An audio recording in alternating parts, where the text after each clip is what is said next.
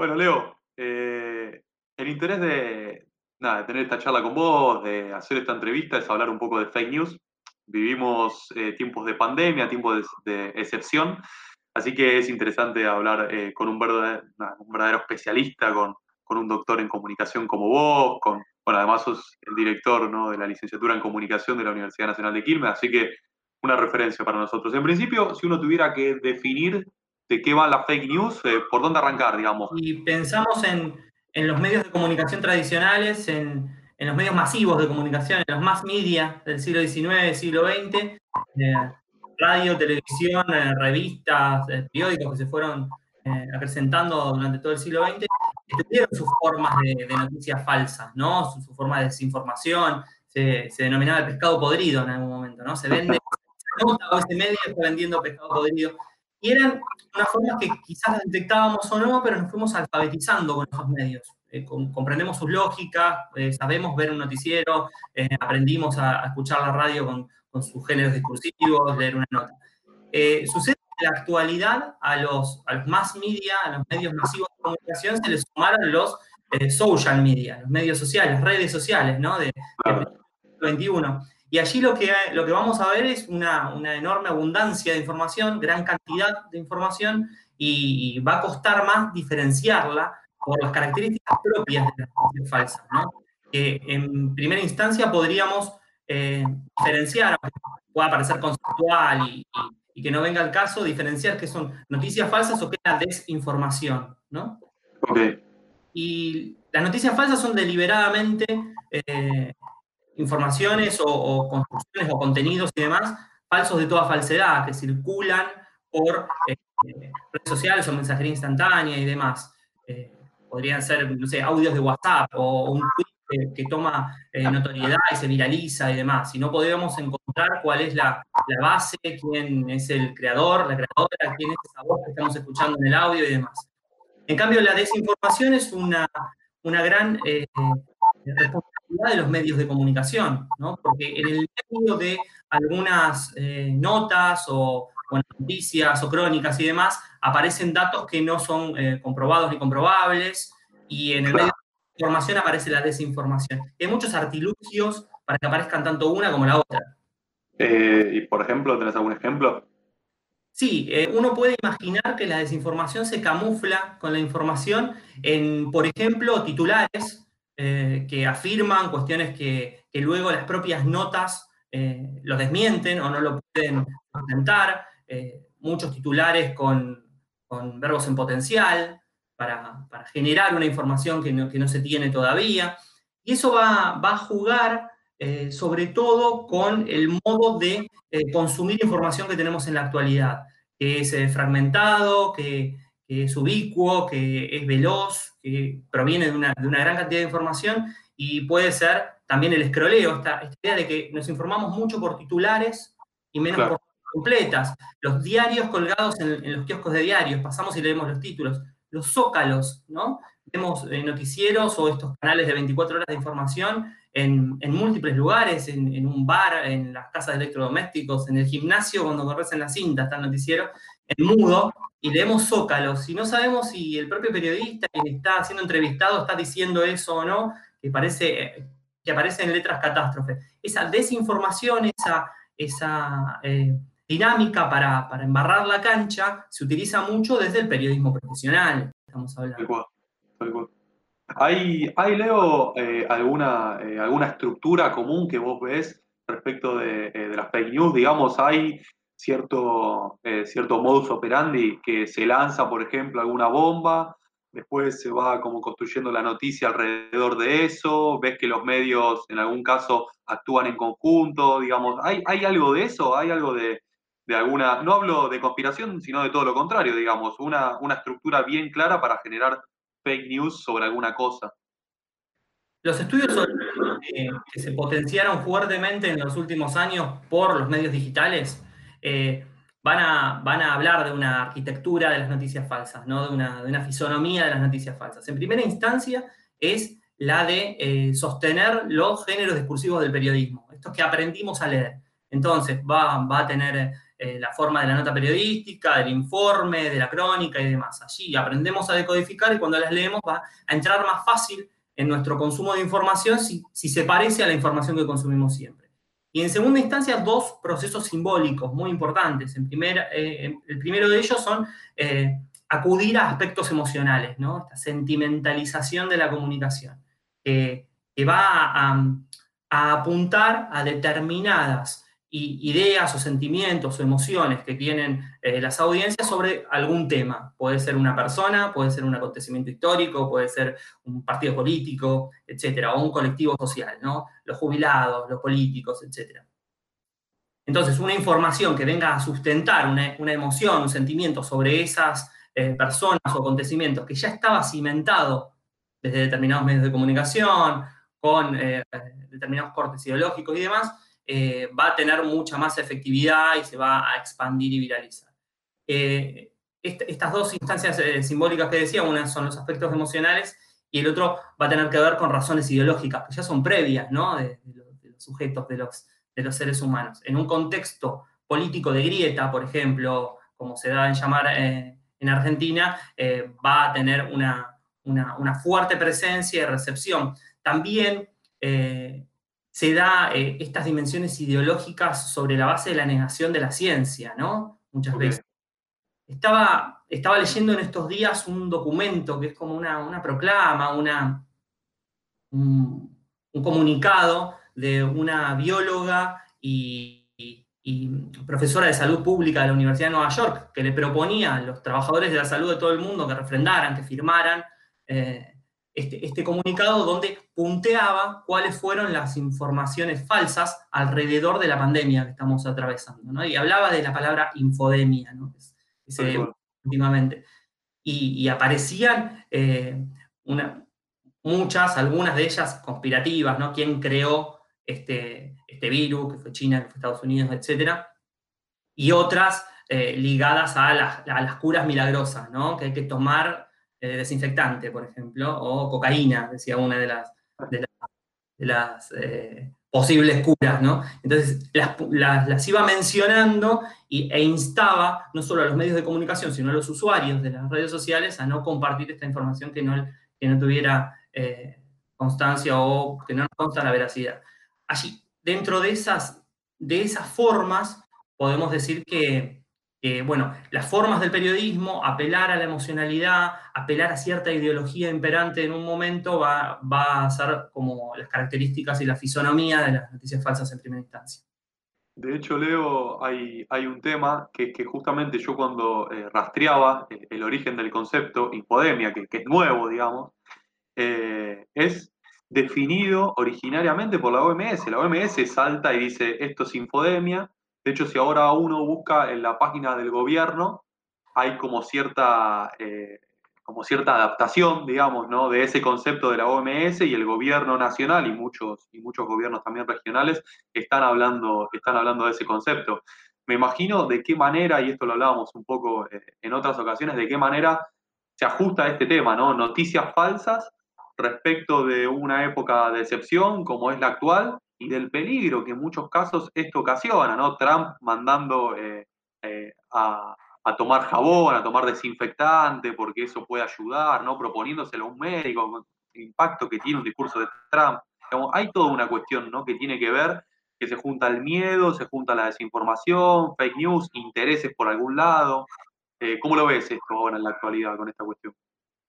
Sí, nosotros tenemos que pensar en, en todo momento que tenemos una responsabilidad ciudadana que es la de procurarnos la información. Ante la, multiplicación de la información en los últimos años en los medios digitales, tenemos una, enorme responsabilidad.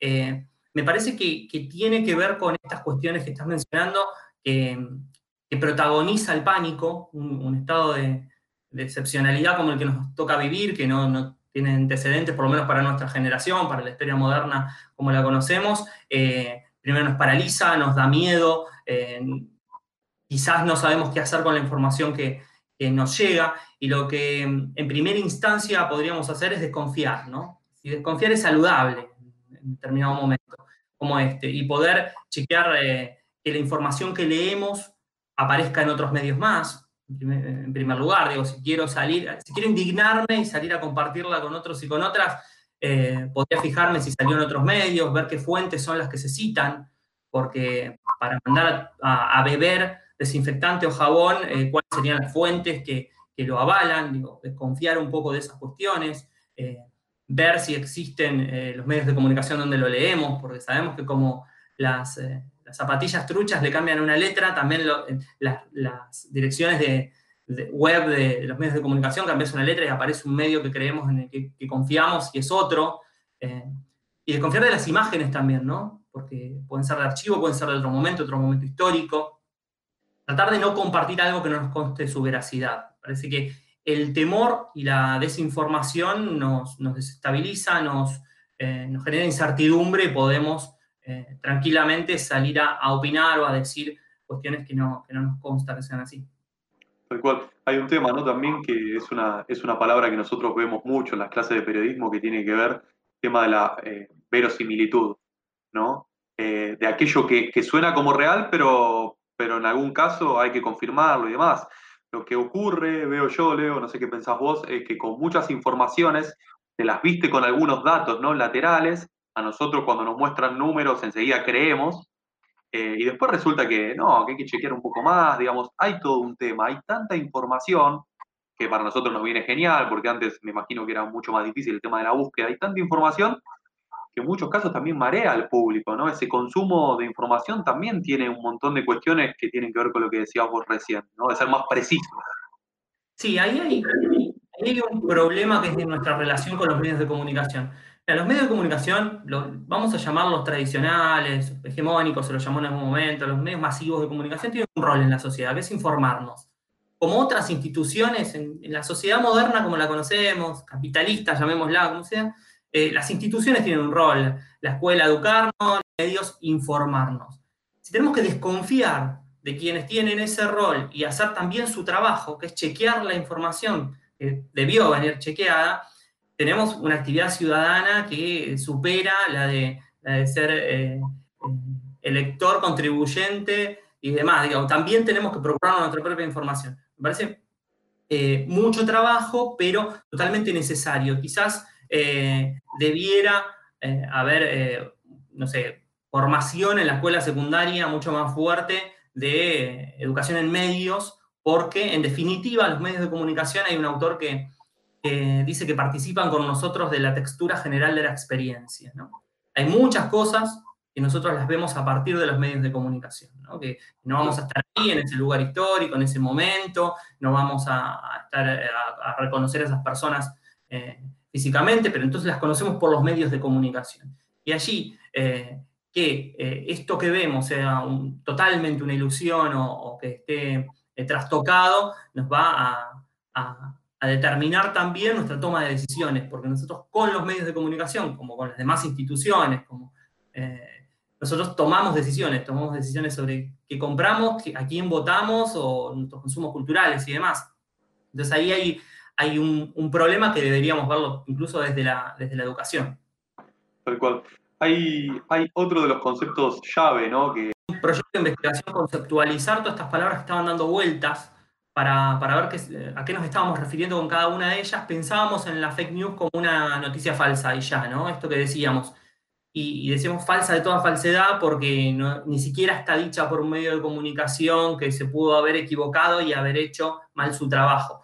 En, en la fake news, en la idea de fake news no está la mala praxis periodística de un profesional que no chequeó lo suficiente o que escribió una nota así nomás porque tenía dos minutos para hacerla ese es un mal periodista y punto, ¿no? En, las noticias falsas, deliberadamente falsas, hay intencionalidad, ¿no? Hay, hay, una defensa de determinados intereses, hay idea de ir a embarrar la cancha sobre esa discusión. bien clara. Cuando pensamos en la idea de posverdad en un sentido un poco más amplio, para ver a qué se estaba refiriendo cuando lo, veíamos en determinados trabajos académicos o, en el uso del periodismo, pensamos que, la posverdad es ese escenario en donde tienen efectividad o pueden viralizarse determinadas noticias falsas. Una, una posverdad es un imaginario, es un imaginario eh, más amplio que se fue gestando con el tiempo. Antes decías, bueno, puede salir en un medio y otro también lo replica. Digo, hay dos o tres medios que nos están hablando más o menos de lo mismo. y va a tener que ver con sus, con sus posturas ideológicas, con su línea editorial y demás,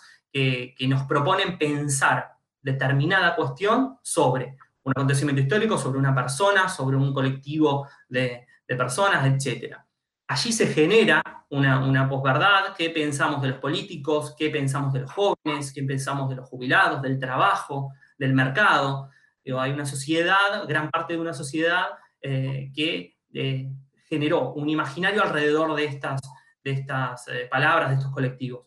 Y allí es más fácil o es más propicio generar una noticia falsa que tenga, tenga y tenga recepción dentro de ese, ese espacio. Entonces, una posverdad la podríamos resumir en términos de un imaginario que le preexiste a un montón de noticias falsas que van a poder circular si esa posverdad fue, fue cimentada en determinado momento histórico, en determinada sociedad. De manera que lo que hace la posverdad, si quiere, es potenciar esa capacidad, ¿no? De, eh, o sea, de viralizar esas noticias falsas, pero vos me decías al comienzo que las fake news eh, estuvieron siempre, digamos, históricamente.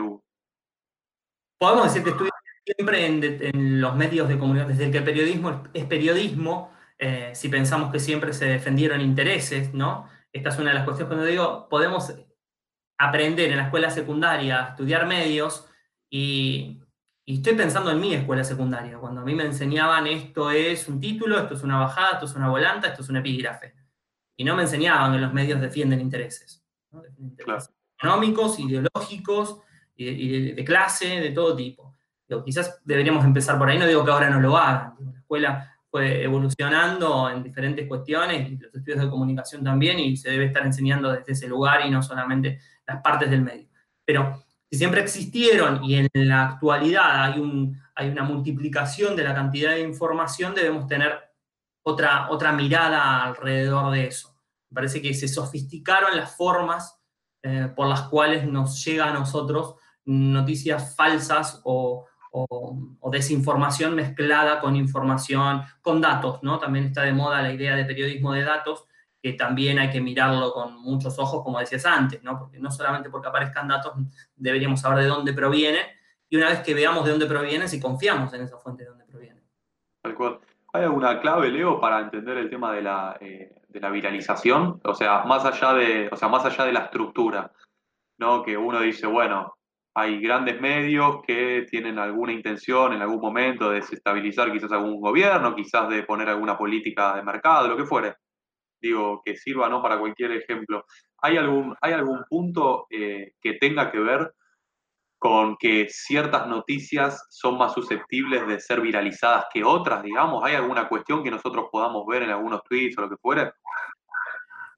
Y uno podría pensar, hay una autora mexicana que estuvo trabajando tweets, ¿no? Y trabaja una variable, trabaja con, los algoritmos, que es algo que iba a decir ahora, y también con una variable social, no solamente con, variables de la ingeniería, como de la informática, ¿no? Que es el odio, El odio eh, y la indignación le sumaría, y la indignación son como mechas muy fáciles de encender, ¿no? Encendemos el fósforo y la indignación uno quiere salir a contarlo, es como spoilear, ¿viste? Ves una serie y la querés contar.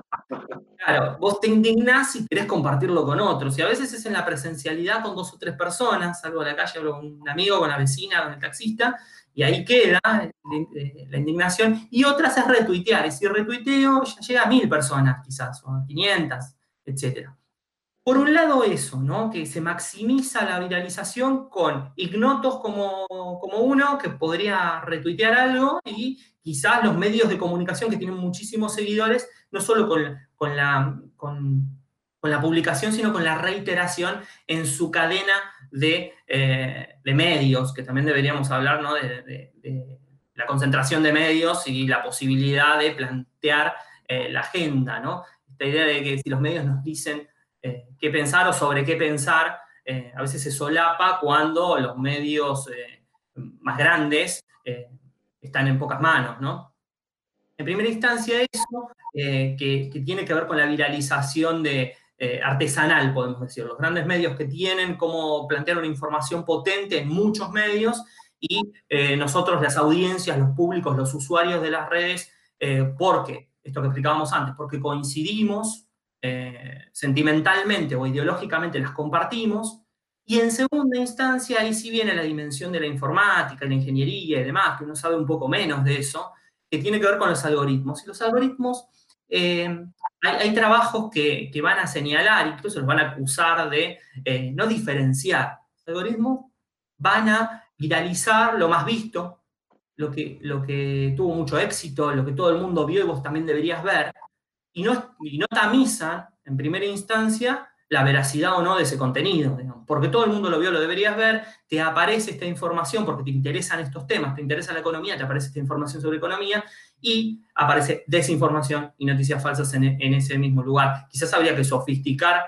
alguna dimensión de estos artilugios tecnológicos también para que detecten eh, y neutralicen cuestiones que no nos hacen bien, ¿no? como la infodemia que va directamente hacia la salud. Además, Leo, había, había un tema que, ya decía y que ya anunciaba Humberto Eco cuando hablaba ¿no? de, la, de que cada vez hay más entretenimiento eh, y hay menos información. Incluso también en los noticieros, ¿no? Él siempre analizaba esto, ¿no? Del lenguaje periodístico y demás. Eh, ¿De qué manera se cruza esta proliferación del, del entretenimiento en desmedro de la información con fake digamos? Eh, porque hay también ahí un cruce, ¿no? Subjetividad, objetividad, todo se pone un poco patas para arriba, ¿viste? Que está todo con medio raro. Ahí, primero va a tener que ver con eh, el ocaso de los géneros, ¿no? Los géneros eh, televisivos, radiales, periodísticos en general, ¿no? estos noticieros que fueron en un momento los bustos parlantes, incluso en Argentina llegó a haber noticieros que se presentaban como las dos caras de la verdad, ¿no? ¿Se acuerdan esto? Fulano y mengana, las dos caras de la verdad, la idea de la verdad, esa, seriedad, esa, eh, esa, idea de independencia, de ecuanimidad del, noticiero, que bueno, uno celebra que quizás no, se trabajen más desde ese, lugar porque sabemos que, se construye el acontecimiento. Pero bueno, ¿en qué devinieron? Y bueno, devinieron en magazine, esos espacios de, show que también tienen la columna de lo que pasó en internet, de los videos viralizados, de personajes que, conducen estos noticieros que no necesariamente sean eh, periodistas y que también eh, participen en la publicidad vendiéndonos la, más diferente cantidad de productos que antes en otro momento capaz que eso no sucedía. Digo, esta espectacularización se llamó en algún momento de, de la información, es un concepto más eh, de hace unas décadas, ¿no? la espectacularización de la información, que, ni hablar que tiene lugar en las redes sociales, porque las redes sociales no son un espacio solamente de información, son un espacio de, total entretenimiento, de, pasar el tiempo libre. Entonces, cuando leemos una información, la retuiteamos y la compartimos, en el mismo momento estamos viendo un meme sobre esa información.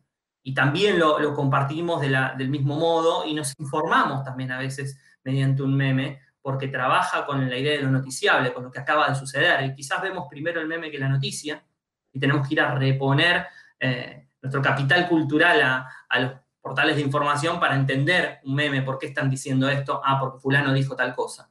Entonces está indiferenciada a veces en estas plataformas, pienso en Twitter, en Facebook, en Instagram y demás, em, el escroleo de ver medios, de ver información, de ver un meme, de ver una selfie, de ver vacaciones, de ver productos para comprar, en, un mismo lugar, en un consumo fragmentado que hace una gran cosa en la que prevalece sin dudas el entretenimiento, ni hablar que prevalece el entretenimiento.